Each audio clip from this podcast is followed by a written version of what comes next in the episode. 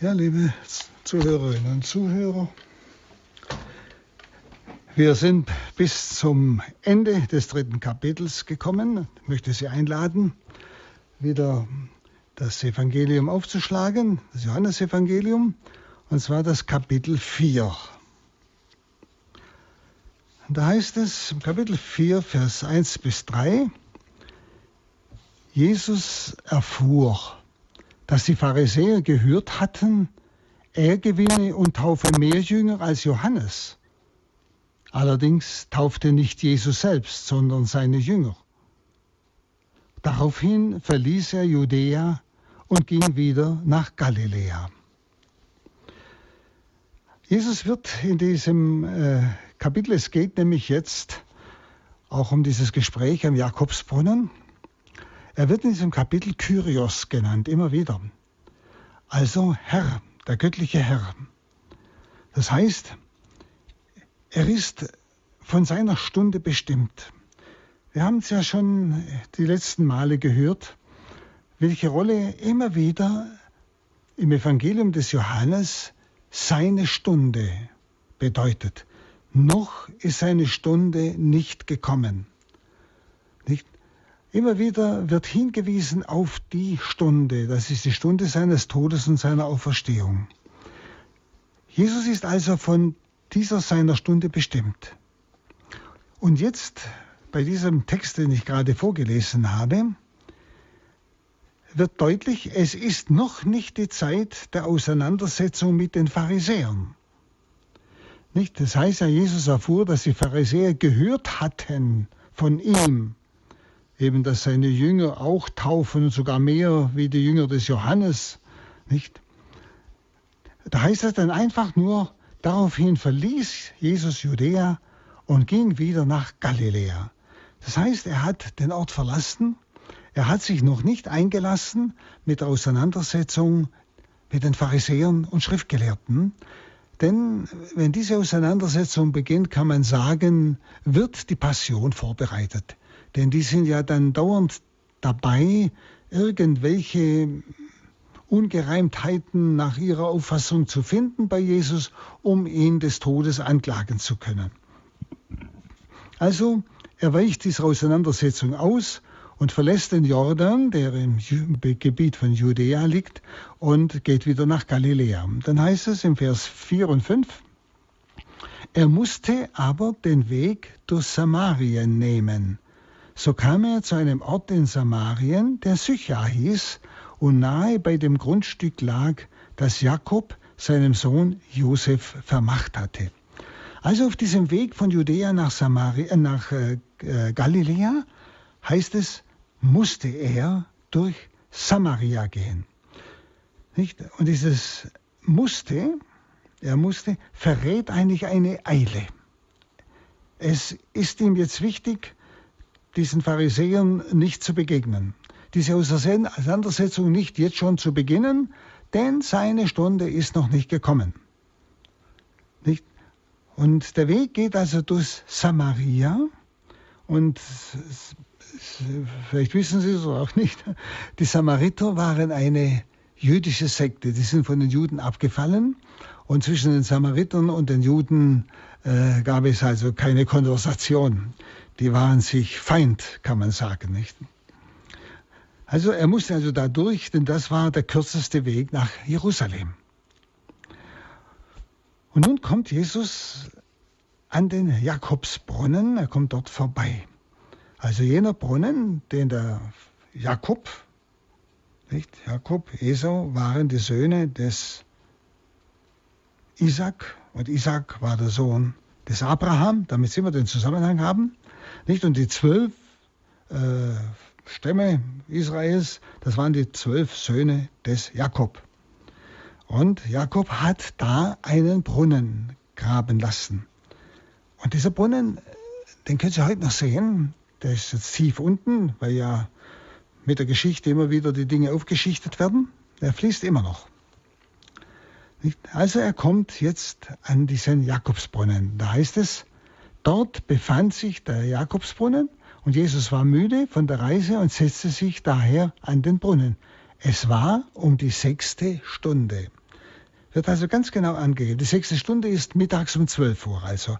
Das heißt mitten in der Mittagshitze dort. Das ist nicht ohne Bedeutung, diese Ortsangabe und Zeitangabe. Darin offenbart sich etwas. Wenn Sie, wenn wir so hinhören jetzt, hört sich das an wie eine Geschichte. Wir gleichsam ja, gehen mit Jesus jetzt diesen Weg der Geschichte, den er damals ging. Aber wir müssen fragen, bei all diesen Betrachtungen, was will dieses Gotteswort, das ja jetzt zu mir gesprochen wird, dass Gott jetzt zu mir spricht oder zu Ihnen, nicht? Was will es mir heute sagen? Und deshalb ist diese Ortsbezeichnung Jakobsbrunnen und die Zeitbezeichnung, nämlich mittags um zwölf, für uns eine ganz wichtige Angabe. Es heißt dann im 7, da kam eine samaritische Frau, um Wasser zu schöpfen. Und Jesus sagte zu ihr, Gib mir zu trinken. Seine Jünger waren nämlich in den Ort gegangen, um etwas zum Essen zu kaufen. Also wer kommt da? Eine samaritische Frau, um Wasser zu schöpfen. Nur eine. Denn mittags um zwölf, in der größten Hitze, kommt keine Frau an den Brunnen. Die kommen abends in die Abendkühle. Da kommen alle. Aber was ist das für eine Frau, die da mitten in der Hitze kommt, wo sonst niemand kommt? Warum kommt die zu einer Zeit, wo ihr niemand begegnet? Das muss doch etwas in sich haben. Sie kommt also zur heißesten Zeit. Sie kommt, weil sie kein Spießruten laufen möchte. Das heißt, wie wir nachher erfahren, hat sie, war sie verrufen aufgrund ihrer, ihrer Lebenssituation. Ja. Also deshalb kommt sie mittags in der Hitze. Sie kommt zu einer Zeit, wo niemand unterwegs ist, damit sie nicht angepöbelt wird. Und schauen Sie, und genau zu dieser Stunde, an diesem konkreten Ort, wartet Jesus auf Sie. Schauen Sie, das ist eine ganz wichtige Aussage. Und es wäre vielleicht einmal gut, dass Sie in Ihr Leben hineinhören. Gibt es einen konkreten Ort, sogar eine konkrete Stunde, wo Sie den Eindruck hatten, Jesus hat auf mich gewartet. Ich bin ihm begegnet. Er hat mich in irgendeiner Weise angesprochen. Oder vielleicht liegt so eine Stunde vor Ihnen. Aber es gilt, offen zu sein. Nicht? Er wartet ganz konkret, nicht so allgemein, nicht so allgemein, ganz konkret, an einem konkreten Ort, in einer konkreten Stunde, auch auf Sie. Das ist eine unwahrscheinlich tröstliche Aussage. Und jetzt geschieht etwas ganz Eigenes. Jesus bittet sie um Wasser. Gib mir zu trinken, sagt er zu ihr. Und ist die Frage, geht es hier bloß um Durst? Hier beginnt Jesus ein Gespräch, das ganz interessant ist. Er geht nicht auf die Frau zu und sagt, aha, jetzt kommt diese Ehebrecherin, wie sich nachher herausstellt, nicht, und jetzt der würde ich mal die Meinung sagen. Schauen Sie gar nicht. Wie geht Jesus mit diesem Menschen um? Wie geht Jesus mit mir um? Das kann ich hier erfahren. Und hören Sie mal genau hin. Schauen Sie, er stellt sich unter diese Frau. Er sagt nicht, ich gebe dir etwas, dann stelle ich mich über. Nein, er bittet, gib mir zu trinken. Der Bittende stellt sich unter den, den er bittet. Eine ganz tiefe, demütige Haltung. So begegnet Gott dem Sünder, also mir und Ihnen. Das ist doch wunderbar, nicht richtend. Also ich brauche keine Angst haben vor diesem Gott nicht richten. Und das ist ein Gott, der auf mich wartet. Und er wartet in der außergewöhnlichsten Situation, in der Hitze. Hm? Da heißt es neuntens, die samaritische Frau sagte zu ihm, wie kannst du als Jude mich, eine Samariterin, um Wasser bitten? Die Juden verkehren nämlich nicht mit den Samaritern. Also die Frau ist erstaunt, weil es in dieser Zeit sehr viele Auseinandersetzungen gab zwischen Juden und Samaritern. Nicht? Sie ist erstaunt, dass er ihr vertraut. Sie überlegen Sie mal, da begegnen sich zwei Feinde, könnte man sagen. Ein Jude und eine Samariterin. Und der Jude bittet die Samariterin um Wasser. Da ist doch die Gefahr drin, dass die Samariterin das nutzt und dem vergiftetes Wasser gibt, um den Feind umzubringen. Welches Vertrauen drückt Jesus hier dieser Frau gegenüber aus? Nicht? Deshalb staunt sie. Nicht? Sie ist ganz, ja, man, man spürt es im, im, im Text, eigentlich betroffen. Wie kannst du als Jude mich, eine Samariterin, um Wasser bitten? Sonst hast du keine Angst, könnte man dazu sagen, dass ich dich vergifte. Wer bist du, der mir so ein Vertrauen schenkt? Sie überlegen Sie mal. Das ist Gott. So begegnet er den Menschen. Das ist die Offenbarung. So begegnet er mir. Er vertraut mir. Total. Obwohl ich der Sünder bin. Und kein Vorwurf. Merken Sie es. Und es ist so wunderbar, wenn Sie jetzt weiter hinhören, wie er mit dieser ja, Ehebrecherin umgeht. Das heißt dann in 10, Jesus antwortete ihr, wenn du wüsstest, worin die Gabe Gottes besteht und wer es ist, der zu dir sagt, gib mir zu trinken, dann hättest du ihn gebeten und er hätte dir lebendiges Wasser gegeben.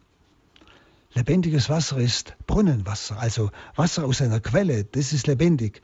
Äh, eine Pfütze, das ist äh, stehendes Wasser. Also es geht um lebendiges Wasser aus einer Quelle. Nicht? Sie merken, Jesus antwortet auf einer anderen Ebene. Jesus leitet gleichsam über von dieser Quelle hier, wo er um Wasser sie bittet. Er leitet sofort über auf eine höhere Ebene. Nicht? Und er sagt, wenn du, Sög, also ganz betontes Du, wenn du wüsstest, und das sagt er jetzt zu mir und zu Ihnen, wenn du wüsstest, wer dich bittet, gib mir ein Wasser, du würdest ihn bitten, wenn du wüsstest. Schauen Sie, das ist jetzt wieder etwas, wo ich äh, zu denken beginne. Wenn du wüsstest, wer dich da bittet. Jesus sagte einmal, was er dem geringsten meiner Brüder getan hat, hast du mir getan. Das heißt, er bittet mich oft durch einen anderen. Wenn du wüsstest, wen du bittest, oder wer dich bittet, du würdest ihn bitten, ja?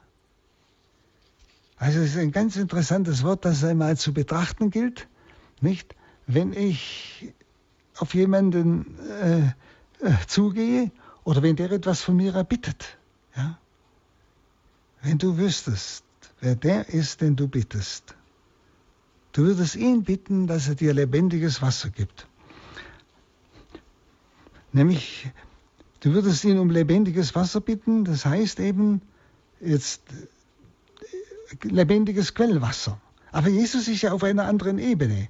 Das Quellwasser wird zum Symbol das Quellwasser hier am Jakobsbrunnen wird zum Symbol dessen, was Jesus zu geben hat.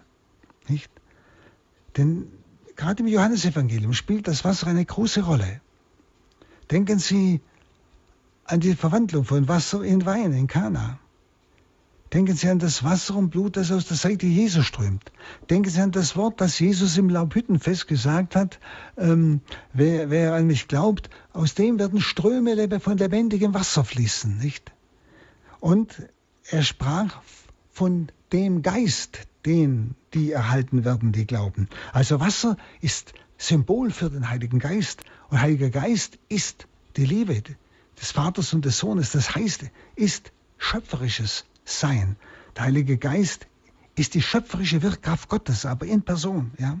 Wasser ist also der schöpferische des Heiligen Geistes als Symbol angedeutet. Nicht? Also Jesus sagt ihr, wenn du wüsstest, wer dich bittet, du würdest ihn um lebendiges Wasser bitten. Aber es ist nicht aus so einer Quelle, sondern eben um diesen Heiligen Geist, der dich erleuchtet und dein Leben aufhält und klärt. Und da heißt es dann elf, Sie sagte zu ihm, Herr, du hast kein Schöpfgefäß und der Brunnen ist tief. Woher hast du also lebendiges Wasser? Die Frau ist also betroffen, aber erfasst den tieferen Sinn noch nicht, den Jesus meint. Sie ist immer noch am Jakobsbrunnen und denkt an diese Quelle im Jakobsbrunnen, an dieses lebendige Wasser dort. Und meint, er spricht von diesem Quellwasser, von dem er ihr gibt. Ja? Also sie, sie fasst es noch nicht. Sie hat noch nicht begriffen, was er meint.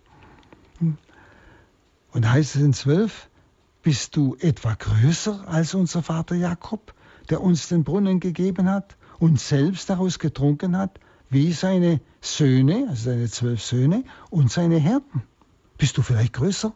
Also scheinbar vermutet sie wohl, dass er noch eine weitere Quelle entdeckt. Ja, bist du noch größer, kriegst du noch eine größere Quelle als der Jakob. Ja, also sie bleibt auf der Ebene dieser ja, irdischen Quelle, aber Jesus spricht von einer ganz anderen Quelle, von einem ganz anderen Wasser, das einmal aus seiner Seite hervorströmt. Heiliger Geist. Ja. Dann 13 und 14. Jesus antwortete ihr, wer von diesem Wasser trinkt, der wird wieder Durst bekommen. Wer aber von dem Wasser trinkt, das ich ihm gebe, wird niemals mehr Durst haben. Vielmehr wird das Wasser, das ich ihm gebe, in ihm zur sprudelnden Quelle werden, deren Wasser ewiges Leben schenkt. Ein unwahrscheinliches Wort. Also Jesus erklärt nun ganz deutlich, dass er ein ganz anderes Wasser meint. Und zwar ein Wasser, das jeglichen Durst für immer stillt. Und Durst ist ein, ein wunderbarer Ausdruck, ein tiefer Ausdruck für Sehnsucht. Sehnsucht nach dem Wichtigsten. Schon Jesus am, am Kreuz hat Durst, mich durstet. Aber es ist der Durst nach dem Heil der Menschen. Nicht? Und dieser, dieses Wasser, das er gibt, nämlich Heiliger Geist, lebendiges Wasser, ewiges Leben, ewiges Leben, göttliches Leben, das löscht jeden Durst, jede Sehnsucht. Es gibt dem, Le dem Leben endgültigen, bleibenden Sinn. Das ist er selber, nicht? Ja, er sagt sogar, es sprudelt ins ewige Leben. Also was er gibt, das dauert über dieses irdische Leben hinaus. Also es ist das göttliche Leben. Johannes spricht immer wieder, wie gesagt, von diesem Wasser als Symbol des, des göttlichen Lebens, eben das durch den Heiligen Geist uns gegeben wird.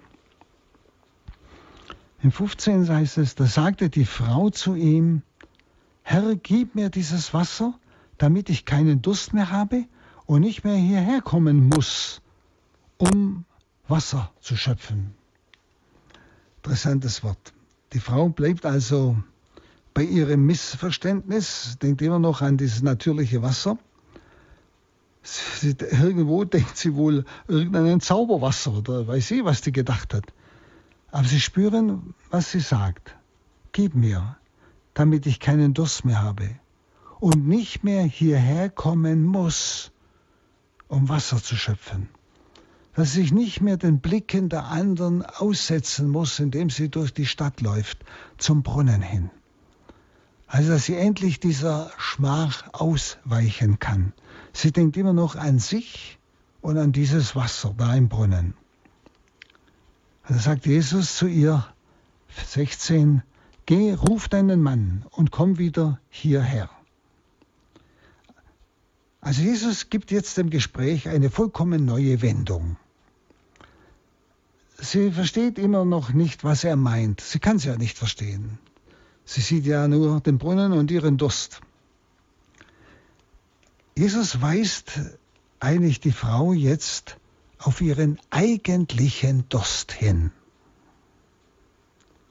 Nämlich er sagt ihr, geh, ruf deinen Mann und komm wieder hierher. Also er will sie zum Glauben an ihn führen.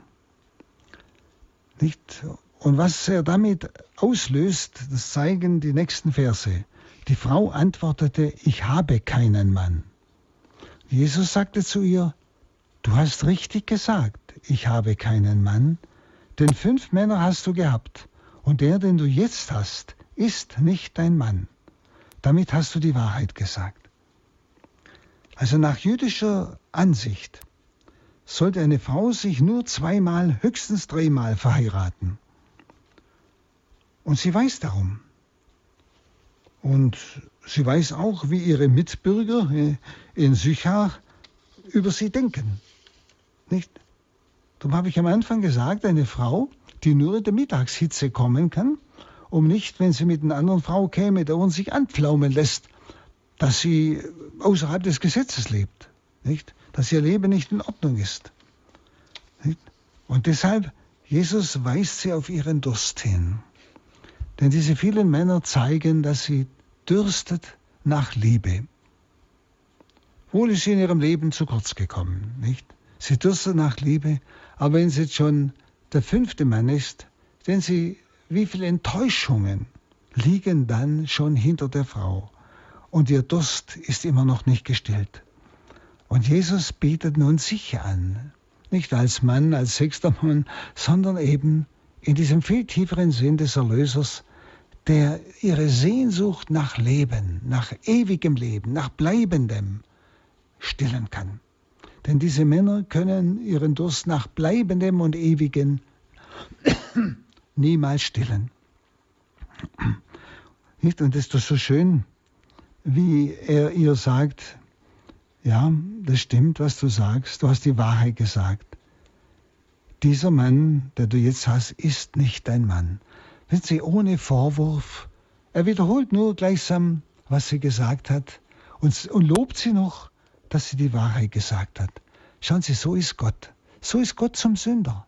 So, das ist das Wunderbare, das müssen Sie auf der Zunge vergehen lassen. Nicht? Gerade Leute, die immer wieder Angst haben vor Gott und wenn sie was falsch gemacht haben, schon wieder äh, straft mich Gott oder weiß ich was. Wissen Sie, den, diesen Gott, der straft, den gibt es nicht. Schauen Sie, er überführt den Menschen. Er will ihm das klar machen. Er versteht ihn sogar. Ja? Also das ist so wunderbar. Er kommt nicht urteilend, nicht verurteilend, nicht schimpfend, sondern dieser Dialog zeigt, wie er langsam die Frau zur Selbsterkenntnis führt. Zur Selbsterkenntnis führt. Ja? Darum sagt er ja, du hast die Wahrheit gesagt. Nicht? Sie hat sich selbst erkannt. Und dann sagte 19 die Frau zu ihm, Herr, ich sehe, dass du ein Prophet bist. Also nachdem Jesus die Frau ganz liebevoll aufgedeckt hatte, erkennt sie, ich sehe, du bist ein Prophet. Und sofort beginnt sie mit ihm in ein religiöses Gespräch zu kommen. Und das zeigt, dass sie letztlich nach dem lebendigen Wasser sich sehnt, das Christus selber ist. Nicht? Herr, ich sehe, dass du ein Prophet bist.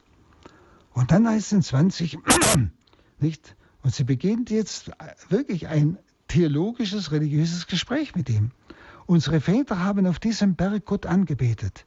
Ihr aber, also die Juden, sagt, in Jerusalem sei die Stätte, wo man anbeten muss. Also die Frau legt Jesus die alte Streitfrage vor, nämlich die Streitfrage zwischen den Samaritern und den Juden. Wo ist der wahre Ort der Gottesanbetung? Ist er auf dem Berg Garizim? Der ist nämlich bei Sychar, dort wo der Jakobsbrunnen ist. ist der wahre Ort der Gottesanbetung Garizim oder Jerusalem? Nicht? Ewige Streitfrage. Und so fragt sie sofort. Da merken Sie, sie hat eine Beziehung zu Gott.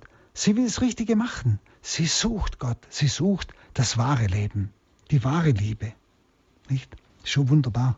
Dann 21. Jesus sprach zu ihr, Glaube mir, Frau, die Stunde kommt, zu der ihr weder auf diesem Berg, nämlich Garizim, noch in Jerusalem den Vater anbeten werdet. Die Stunde kommt. Also Jesus antwortet jetzt mit einem Offenbarungswort. Er spricht etwas, was kommen wird, also ein Offenbarungswort. Es kommt die Stunde. Wiederum diese Stunde, seine Stunde, wo das offenbar wird, wo Tod und Auferstehung Jesu sich vollziehen. Und dann in dieser Stunde werden beide Orte ihre Bedeutung verlieren, sowohl der Berg Garizim wie der Tempel in Jerusalem. Denken Sie noch, wie in seiner Stunde am Kreuz, der Tempelvorhang zerriss, der eine das Allerheiligste trennte vom übrigen Raum. Und in das Allerheiligste durfte niemand hinein, außer der hohe Priester, einmal im Jahr. Und jetzt ist der Tempel zerrissen, alle können hineinschauen. Das heißt, Gott ist ausgezogen. Jetzt beginnt etwas Neues. Und das meint Jesus. Es kommt die Stunde, da beide Orte, Garizim und der Tempel in Jerusalem, ihre Bedeutung verlieren. Und diese Stunde bricht mit der Person Jesu an. In ihm kündigt sich eine neue Art der Gottesverehrung an. Und zwar eine neue Art, für die der Ort des Kultes unwichtig ist. Denken Sie, wo die Eucharistie gefeiert wird, wo jetzt das Opfer Christi, das Opfer, das wahre Opfer dargebracht wird, wo jetzt Gott auf dem Höhepunkt verherrlicht wird, das nicht an einem einzigen Ort. Es ist überall, wo wir das Opfer Christi feiern. Jetzt erfüllt sich das Wort des Propheten Malachi. Vom Aufgang der Sonne bis zum Untergang wird meinem Namen geopfert und ein reines Speiseopfer dargebracht werden. Speiseopfer. Das ist die Eucharistie. Denn jetzt verhält sich vom Aufgang der Sonne bis zum Untergang und nicht einfach an einem bestimmten Ort nur, wie auf dem Berg Garizim oder im Tempel von Jerusalem. Das ist der, der Hintergrund dieses Gedankens. Und auch die Samariter werden von jetzt an zum Vater beten, den Jesus offenbart. Nicht? Zum Vater beten. Jesus offenbart jetzt Gott als Vater, wissen Sie. Und zwar für beide, für alle. Und das heißt, das 22, da sagt er, ihr betet an, das heißt ihr, die Samariter, ihr betet an, was ihr nicht kennt. Wir beten an, was wir kennen, denn das Heil kommt von den Juden. Also Jesus stellt fest, dass die Juden doch einen heilsgeschichtlichen Vorrang besitzen, vor den Samaritern zum Beispiel. Einen heilsgeschichtlichen Vorrang. Sie sind berufen, das Kommen des Erlösers vorzubereiten. Dazu sind sie berufen. Das, haben, das ist ihr Vorrang. Und dass das Heil von den Juden kommt, ergibt sich daraus. Und Jesus bittet sie, ihm zu vertrauen. Nicht? Vorher hat er gesagt, glaube mir, Frau, die Stunde kommt. Pisteue moi. Glaube mir, Frau, vertraue mir. Ja, das ist beides ist der Inhalt von diesem griechischen Wort. Glaube mir, vertraue mir. Er sagte ganz deutlich, ihr Samariter wisst nicht, was ihr anbetet. Ihr seid Schismatiker, also ihr habt euch von den Juden getrennt. Ihr gehört nicht mehr zu diesem Volk, das heilsgeschichtlichen Vorrang besitzt, dem Gott den Auftrag gegeben hat, den Messias vorzubereiten. Ihr gehört nicht mehr dazu. Ihr wisst deshalb nicht, was ihr anbetet. Nicht? Wir, sagt er, die Juden, beten an, was wir kennen, nämlich aus der Schrift. Die Samariter sollen wissen, dass sie erst in Christus zum Heilsvolk hinzugenommen sind. In Christus werden alle Völker, also auch die Samariter, und so wie wir alten Germanen, nicht, werden zum Heilsvolk hinzukommen.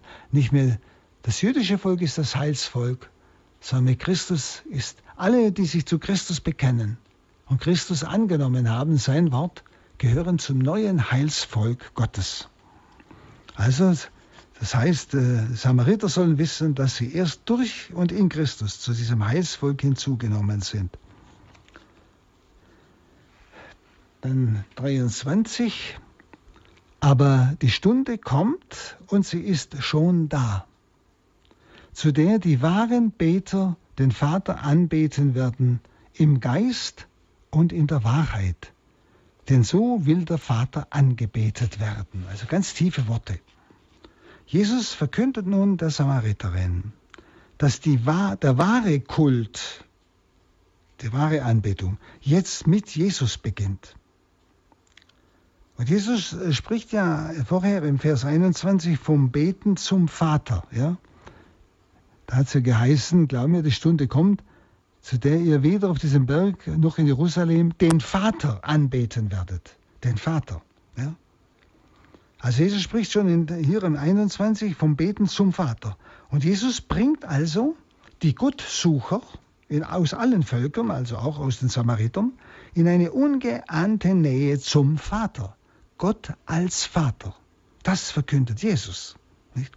Und Jesus nennt die wahre Anbetung eine solche, die in Geist und Wahrheit vollzogen wird. Also die wahre Anbetung geschieht in Geist und Wahrheit. Was heißt das? Diese Doppelwendung in Geist und Wahrheit meint eigentlich in beiden Worten das Gleiche, in Geist und Wahrheit. Der Akzent liegt auf diesem Pneumati, also im Griechischen, auf dem Geist, der Hauptakzent.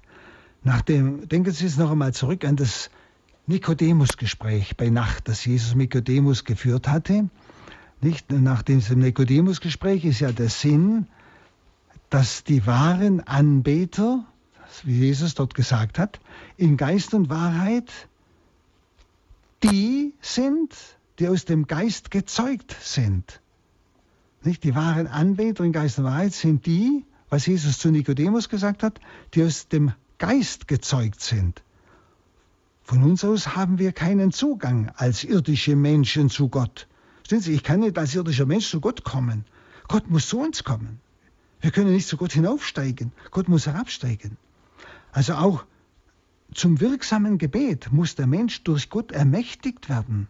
Ich kann nicht einfach beten, sondern dass Gott mir die Möglichkeit gibt, ihn anzusprechen und dass er, der Unendliche, mein Gebet wirklich annimmt, ja, sich freut. Ich weiß nicht, wie ich es sonst ausdrücken soll.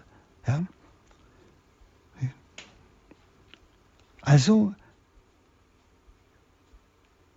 der Mensch muss zuerst mit dem Geist Gottes erfüllt sein. Denn Gott ist Geist und wenn ich Gott anbeten will, muss ich ihn im Geist und in der Wahrheit anbeten, also auf dieser Ebene seines Wesens. Also muss ich zuerst seinen Geist empfangen haben. Nicht? Darum sagt ja Jesus bei Nikodemus, nicht? Er muss zuerst aus dem Geist gezeugt werden, wiedergeboren werden aus dem Heiligen Geist. Ja? Dann kann er in Geist und Wahrheit anbeten. Stehen Sie, das ist die Tiefe. Der Geist Gottes selber betet in uns, schreibt Paulus. Also im wahren Kult findet eine Gottesbegegnung statt, die Gott dem Menschen gnadenvoll ermöglichen muss. Im wahren Kult, in der wahren Gottesverherrlichung geht es ja um eine Gottesbegegnung des Menschen mit Gott. Nicht? Aber die muss ja Gott dem Menschen gnadenvoll ermöglichen. Ich habe ja gesagt, wir können als Menschen nicht zu Gott aufsteigen, also zu Gott werden um auf der gleichen Ebene mit ihm zu sein, ihm zu begegnen. Er muss herabsteigen oder er muss mich, mich hinaufholen, besser gesagt. Und das ist ja geschehen durch die Taufe, wo wir Kinder Gottes geworden sind, wo wir am Wesen Gottes teilnehmen, wo wir wirklich den Geist Jesu in uns tragen. Und jetzt auf dieser Ebene, gleich, können wir sagen, gleichen Ebene, als Kinder des Vaters. Wir sind also gleichen Wesens, könnte man sagen, ja können wir jetzt Gott begegnen in der Verherrlichung Gottes im Gebet. Ja? In der Taufe empfangen wir die Macht, Kinder Gottes zu werden, wie Johannes in seinem Brief schreibt, äh, in seinem Evangelium schreibt. In der Taufe empfangen wir die Macht, Kinder Gottes zu werden, also am Wesen Gottes teilzuhaben, durch Gottes Geist gezeugt sein. Nicht? Und so wird der blutige Kult wegfallen, also die Opferung von Schafen und Tieren äh, im Tempel und so vom Berg Garizim, das fällt weg. Dafür tritt die neue Opfergabe. Die neue. Das ist das verklärte Fleisch und das verklärte Blut des erhöhten Herrn, die Eucharistie. Vor allem muss solche Anbetung im Tun der Gebote, im Liebesgebot Jesu fruchtbar werden. Das heißt also, wahre Anbetung verlangt auch das Tun der Wahrheit. Ich kann nicht nur Gott anbeten im Kult, in, ja, im Gebet mit ihm eins sein oder im Gebet mich, äh, ihm begegnen und im Leben lebe ich total anders. Mein Leben muss dem Gebet entsprechen. Es muss also ein Beten in Geist und Wahrheit sein. Es muss das, was ich Gott sage, dass ich ihn liebe, das muss ich ausdrücken in meinem Leben.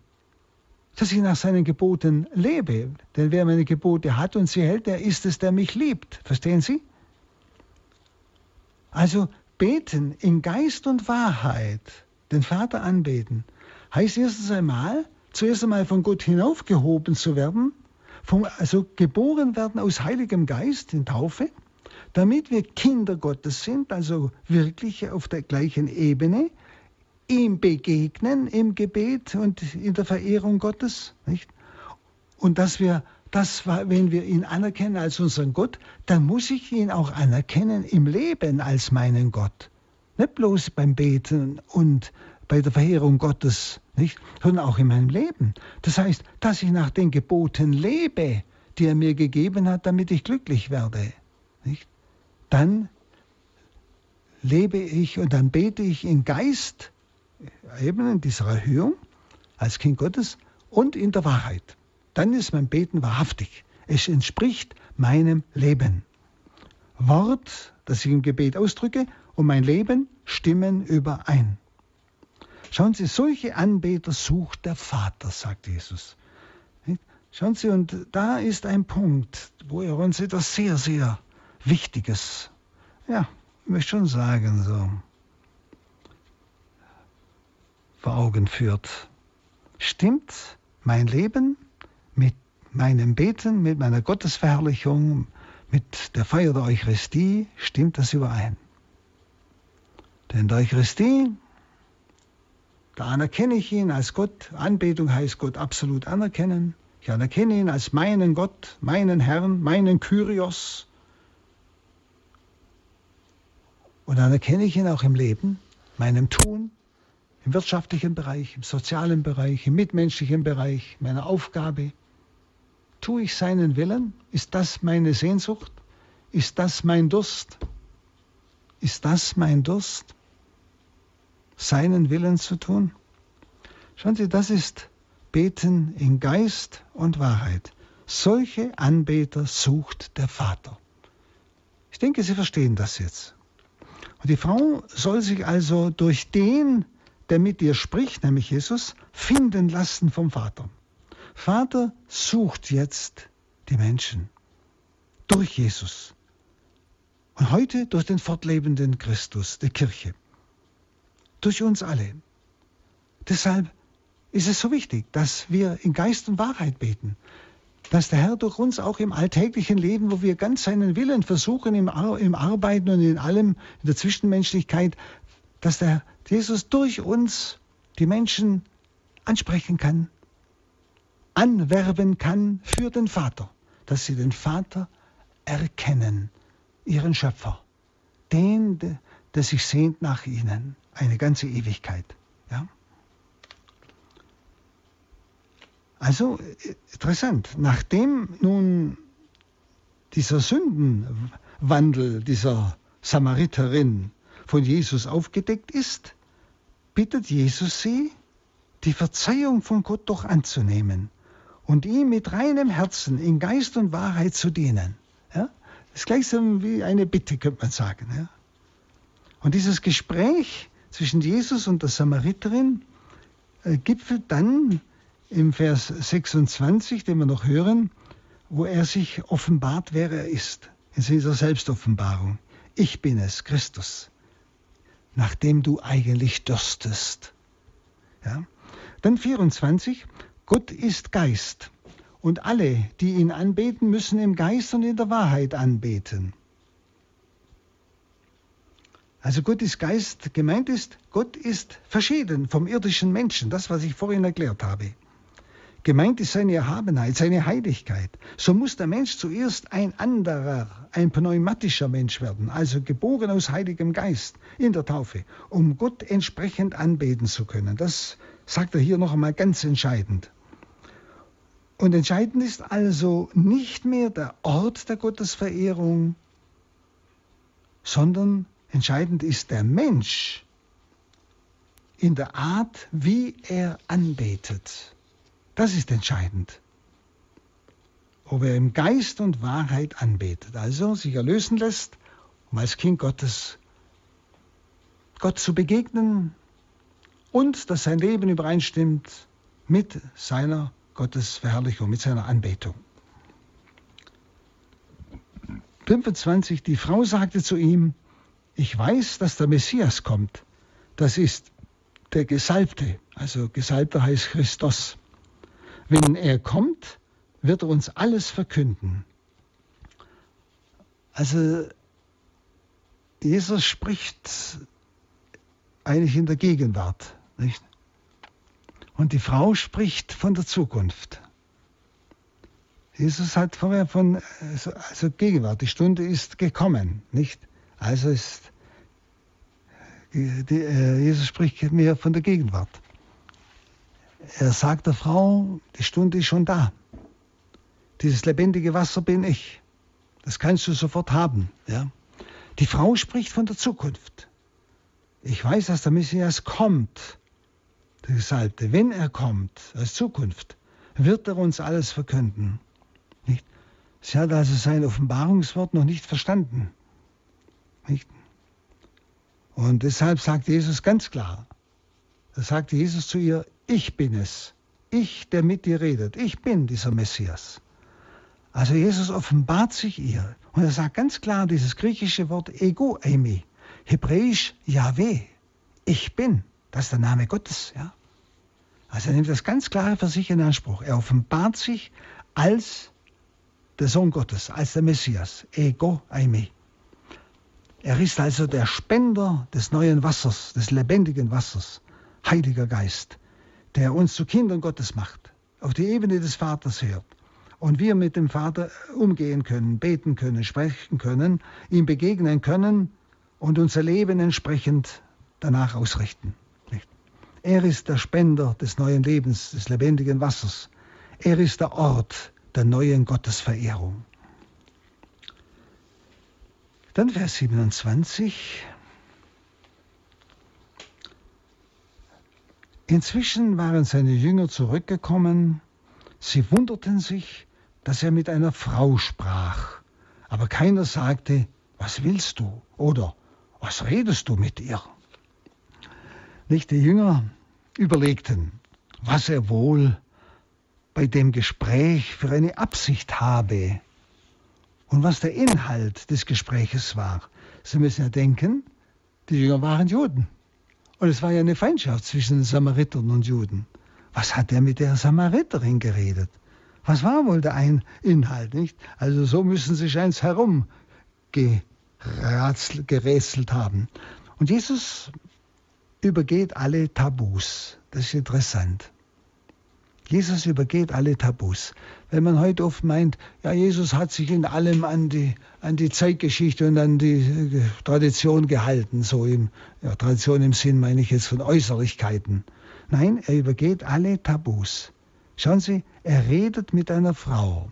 Das ist ein Tabu. Ein Mann redet mit einer Frau. Männer reden miteinander. Dann, er redet mit einer Samariterin, also noch mehr. Und drittens, Rede mit einer Frau über Theologie, unmöglich. Denken Sie, selbst Paulus hat nur gesagt, die Frau soll schweigen und soll dann der, Vater, der Mann daheim fragen, der soll sie dann belehren, was, was äh, äh, in der Synagoge gesagt worden ist.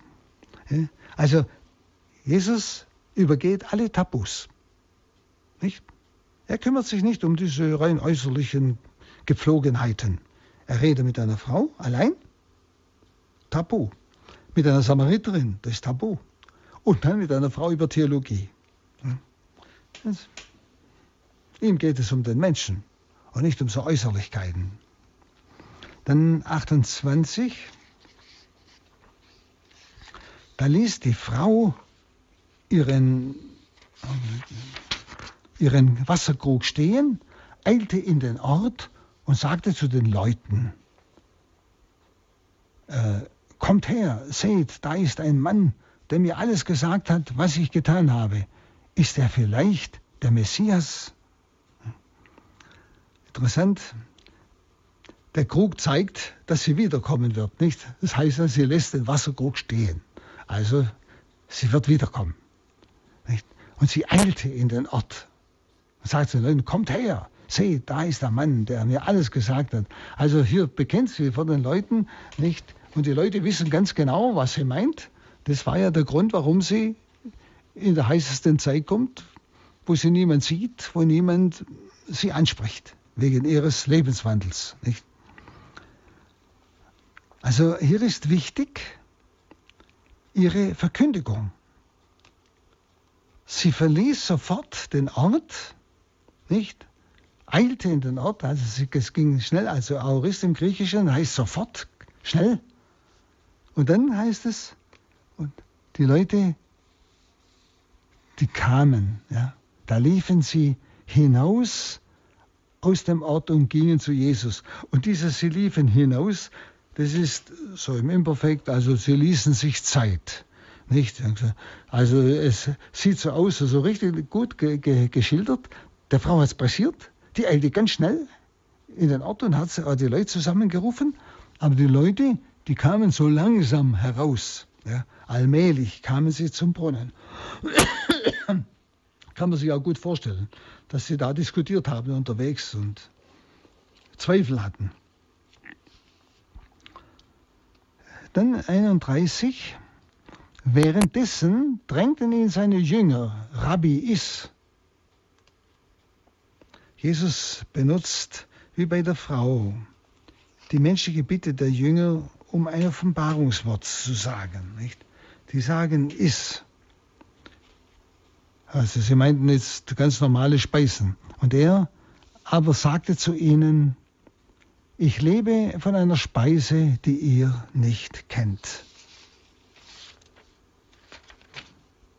Was Jesus mit der Speise meint, ist eigentlich ganz dem Vater zur Verfügung stehen. Er sagt ja, sein, sein Wille, der Wille des Vaters ist seine Speise. Den Willen dessen zu tun, der mich gesandt hat, das ist seine Speise. Also ich lebe von einer Speise, die er nicht kennt. Und was ist der Wille des Vaters? Ja, diese Menschen zu retten, die Verlorenen zu retten, die Verlorenen zum Vaterheim zu führen. Das, was er jetzt gerade tut. Nicht? Diese verlorenen Samariter, diese verlorene Samariterin, die in der Sünde lebt. Ja. Also ich habe eine Speise, die er nicht kennt, den Willen des Vaters zu erfüllen.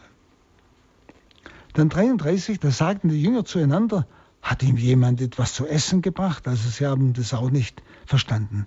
Sie wissen ja, die Jünger verstehen das alles erst tiefer nach der Erlösung, wenn ihnen die Frucht der Erlösung zuteil wird, das lebendige Wasser, der Heilige Geist, dann erst verstehen sie, was er gesagt hat. Also die Jünger, wie gesagt, verstehen ebenfalls nicht, was er meint mit dieser Speise, die er hat. Aber als himmlischer Offenbarer, das ist ja Jesus, er kommt von oben. Als himmlischer Offenbarer ist Jesus für alle Menschen eigentlich der Fremde, der Unbegreifliche. Nicht? Sie verstehen seine Sprache nicht, denn er spricht vom, er spricht himmlisch, könnte man sagen. Er spricht vom Ewigen. Die aber sind ganz und gar weltlich ausgerichtet. Ganz auf die Welt ausgerichtet, auf das Sichtbare, ganz klar. Also insofern ist er eigentlich immer der Fremde, der Unbegreifliche.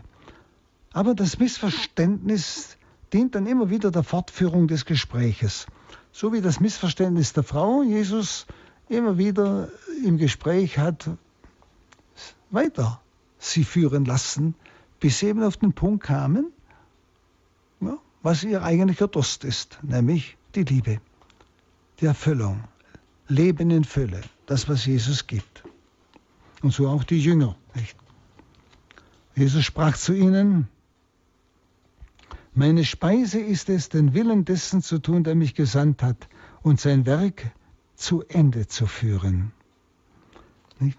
Also jetzt sagt Jesus, genauso wie er es bei der Frau gemacht hat, nicht? sagt Jesus auch den Jüngern konkret, was er meint.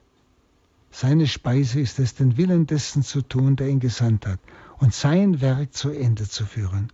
Denn es soll das, was vom Vater begonnene Werk zu Ende führen, nämlich die Menschen dem Vater zuführen. Und das tut er ja gerade.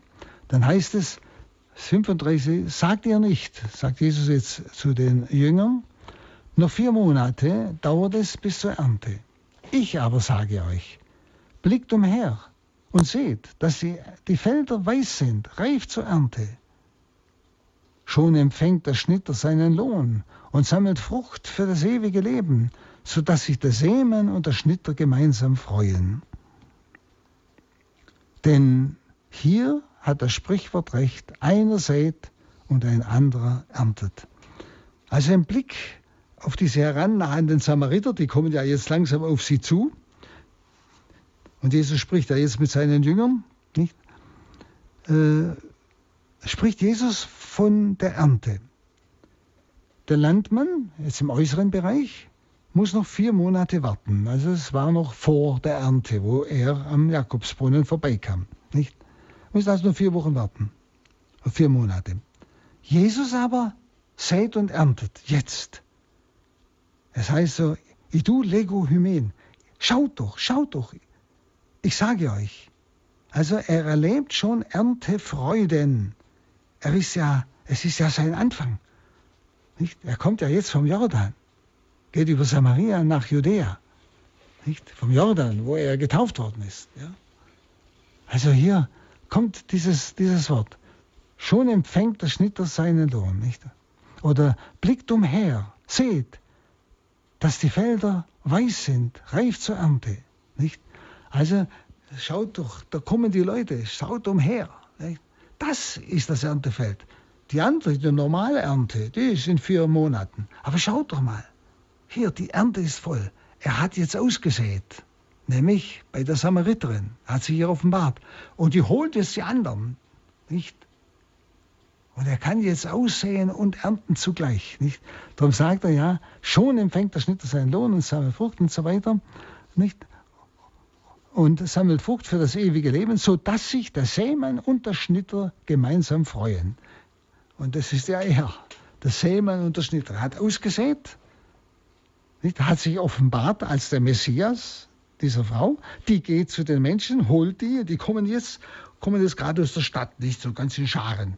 Und deshalb sagt Jesus, schaut doch mal, wer da kommt. Das ist die wahre Ernte. Ja? Einer sät und ein anderer erntet. Dann 38, das ist also, er erlebt, kann man sagen, Erntefreude, nicht gleich am Anfang. Das ist ja sein Anfang. 38, ich habe euch gesandt zu ernten, wofür ihr nicht gearbeitet habt. Andere haben gearbeitet und ihr erntet die Frucht ihrer Arbeit.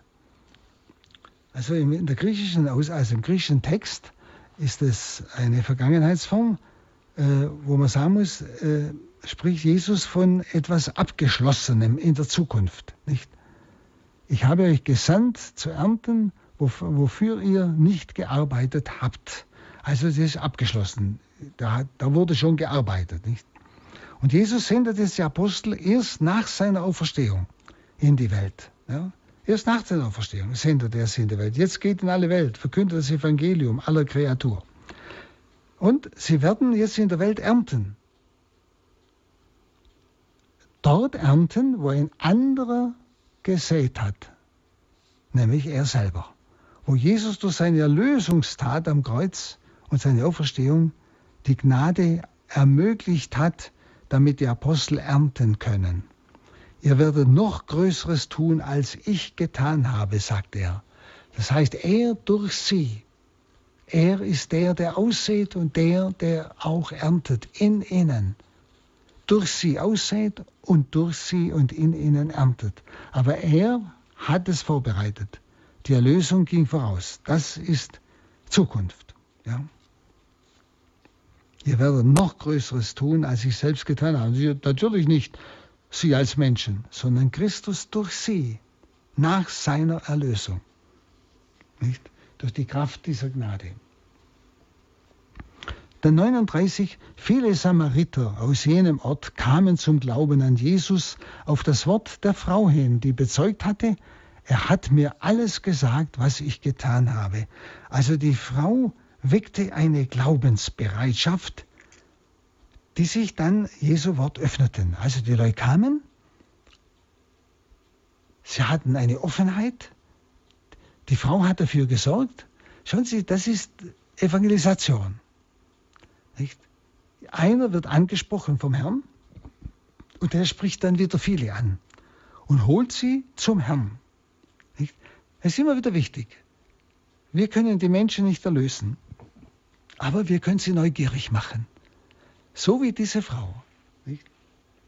Sie geht jetzt in die Stadt, sie ist angesprochen, sie hat einen, ist dem Messias begegnet. Sie ist dem Erlöser begegnet, dem, der das lebendige Wasser ist, dem, der all ihre Sehnsüchte jetzt endlich erfüllen kann. Dem ist sie begegnet. Und sie geht nicht heim und sagt, so, jetzt habe ich's, was ich suche. Sondern sie geht in die Stadt und holt die Leute. Brüder und Schwestern, das ist eine ganz wichtige Aussage des Wortes Gottes. Was ich erfahren habe mit Gott, kann ich nicht für mich behalten. Die Großtaten Gottes muss man verkünden, sagt das Wort Gottes. Und die Großtat Gottes ist, dass er mir begegnet ist, er, der große, gewaltige Gott, mir, dem Geschöpf. Ich durfte ihn entdecken, ich durfte ihn erfahren, ich durfte ihm begegnen. Ich darf und kann glauben. Und das ist ein Licht, schreibt der Papst in seiner Enzyklika. Lumen Fidei, Licht des Glaubens, das mich erleuchtet, das mich alles Neue sehen lässt. Schauen Sie, und so soll ich dann die Menschen zu Christus führen, damit sie dann in seine Begegnung kommen und er sich ihnen offenbart. Nicht wir können Glauben machen, sondern es ist der, der ausgesät hat durch seine Erlösungstat, der diese Gnade den Menschen anbietet. Zum Beispiel, wenn jetzt diese Samariterin in die Stadt geht, nicht, und das den Leuten sagt, bietet ja sie, also Christus durch sie, den Samaritern das Heil an. Nicht? Jetzt können sie sagen, ach, das glaube ich nicht und so und bleiben zu Hause. Das wird immer wieder sein. Ich öffne mich nicht. Ich kann aber sagen, hat, wenn einer der das alles gesagt hat, da muss ich, muss ich schauen. Ich kann mich ansprechen lassen. Aber das heißt, ich muss dann zu Christus gehen. Ich muss die Leute zu Christus führen. Ich muss sie in eine Situation führen, wo sie Christus begegnen können. Vielleicht in der Begegnung mit betenden Menschen, wo Menschen beten, einfach mitnehmen, wo Anbetung ist, die Menschen mal mitnehmen. Einfach komm, sei mal da, lass dich von Christus ansprechen. Nicht? Oder wo in einer Gebetsgruppe ist, so einfach, wo lebendiger Glaube miteinander gelebt wird oder in einem Gottesdienst nicht? Oder eine Wallfahrt oder einfach, wo Gottes Begegnung möglich ist. Dass ich das, was ich erfahren habe, nicht für mich behalte, sondern wie die Samariterin in die Stadt gehe, den anderen sage, es gibt eine Quelle lebendigen Wassers, die allen Durst stillt, auch deinen Durst, nach Sinn des Lebens vielleicht. Und es ist ja die Sinnlosigkeit ist ja eine furchtbare Zeitkrankheit. Die Menschen haben ja kaum einen Sinn in ihrem Leben, immer nur so Teilsinn. Irgendwas, was sie gerade geschwind mal begeistert, sie gerade mal geschwind leben lässt. Aber wenn das vorbei ist, ist wieder alles leer. Sinnlos. Und viele verzweifeln. Nicht? Und dann den Menschen ansprechen, gerade dort, wo die Not ist, wo, so wie die Frau, wo so dürstet. Gerade in ihrem Durst ansprechen. Du, es gibt eine Quelle, es gibt etwas, was dir Sinn gibt. Geh doch mal mit. Vielleicht ihn einladen zu äh, irgendeiner Begegnung des Gebetes, je nachdem, wer das ist. Aber das ist genau die Aussage dieses Wortes Gottes. Die Frau geht nicht heim und lebt es für sich, sondern sie geht sofort, lässt sogar den Krug stehen, lässt alles stehen. Das Wichtigste, die Leute müssen das auch erfahren. Sie ist sofort evangelistisch. Sie lebt nicht für sich, sondern sie will das Heil auch der anderen. Also, wenn Sie das überlegen, der anderen, die Sie verspottet haben, diese anderen, die Sie angepöbelt haben, warum Sie am Mittags in der Hitze gehen, damit Sie nicht angepöbelt wird. Sehen Sie, das ist ja etwas Unwahrscheinliches. Nicht? Und sie geht zu denen und will auch denen das Heil anbieten. Sie rächt sich nicht, gar nichts und sagt, ich hab's, und ihr geht wohl zugrunde. Warum habt ihr mich verspottet? Nein. Das ist ein sehr massives Bild. Schauen Sie und überlegen Sie, was es für Sie bedeutet, dieses Wort Gottes. Was es für Sie bedeutet, wenn Sie glauben können, wenn Sie an Ihrem Jakobsbrunnen mittags um zwölf in der größten Hitze Christus begegnet sind, was das für Sie bedeutet. Haben Sie es für sich behalten? Oder haben Sie andere eingeladen, dorthin zu gehen, wo man Christus begegnet? Nicht? Also, diese Leute haben sich dem Wort Gottes geöffnet. Die Frau weist gleichsam wie Johannes der Täufer auf Jesus hin. Ja? 40 heißt es dann, als die, Samariterin zu ihm kam, die Samariter zu ihm kamen, baten sie ihn, bei ihnen zu bleiben. Und er blieb dort zwei Tage. Nicht? Äh, und noch viel mehr Leute kamen zum Glauben an ihn, und zwar aufgrund seiner eigenen Worte. Nicht? Also er blieb zwei Tage, das heißt, es hat pressiert, er wollte also weitergehen, aber es war ja jetzt Erntezeit und da, das musste er nutzen, nicht? Hm? Und es kamen noch viele zum Glauben, aber jetzt auf sein eigenes Wort hin. Die Frau hat sie eingeladen, aber zum Glauben kamen sie durch das Wort Jesu. Auf 42 und zu der Frau sagten sie, nicht mehr aufgrund deiner Aussage glauben wir, sondern weil wir ihn selbst gehört haben und nun wissen, er ist wirklich der Retter der Welt. Nicht? Also äh, nicht wegen ihrer Rede, Lalia, das ist ihr, ja, ihr Sprechen, ihr nicht Geschwätz im negativen Sinn, nicht, weil, sie da geredet hat, das verblasst vor dem Logos Jesus, vor dem Wort Jesu. Er ist der Retter der Welt. Das haben sie jetzt erkannt und sind zum Glauben gekommen. Also eine wunderbare Stelle, diese Begegnung Jesu mit der Samariter am Jakobsbrunnen. Ich denke, es lohnt sich, dass Sie diese Stelle noch einmal betrachten für sich. Denken Sie auch an die Art der Anbetung, was er lehrt. Und versuchen Sie sich selbst hineinzufinden. Was sagt Jesus mir? Und wie mache ich das bei mir selber, wenn ich ihm begegnet bin? Was bedeutet das für mich, in die Stadt zu gehen und die Leute zu Christus zu holen. Und dazu segne sie der allmächtige Gott, der Vater und der Sohn und der Heilige Geist. Amen. Amen.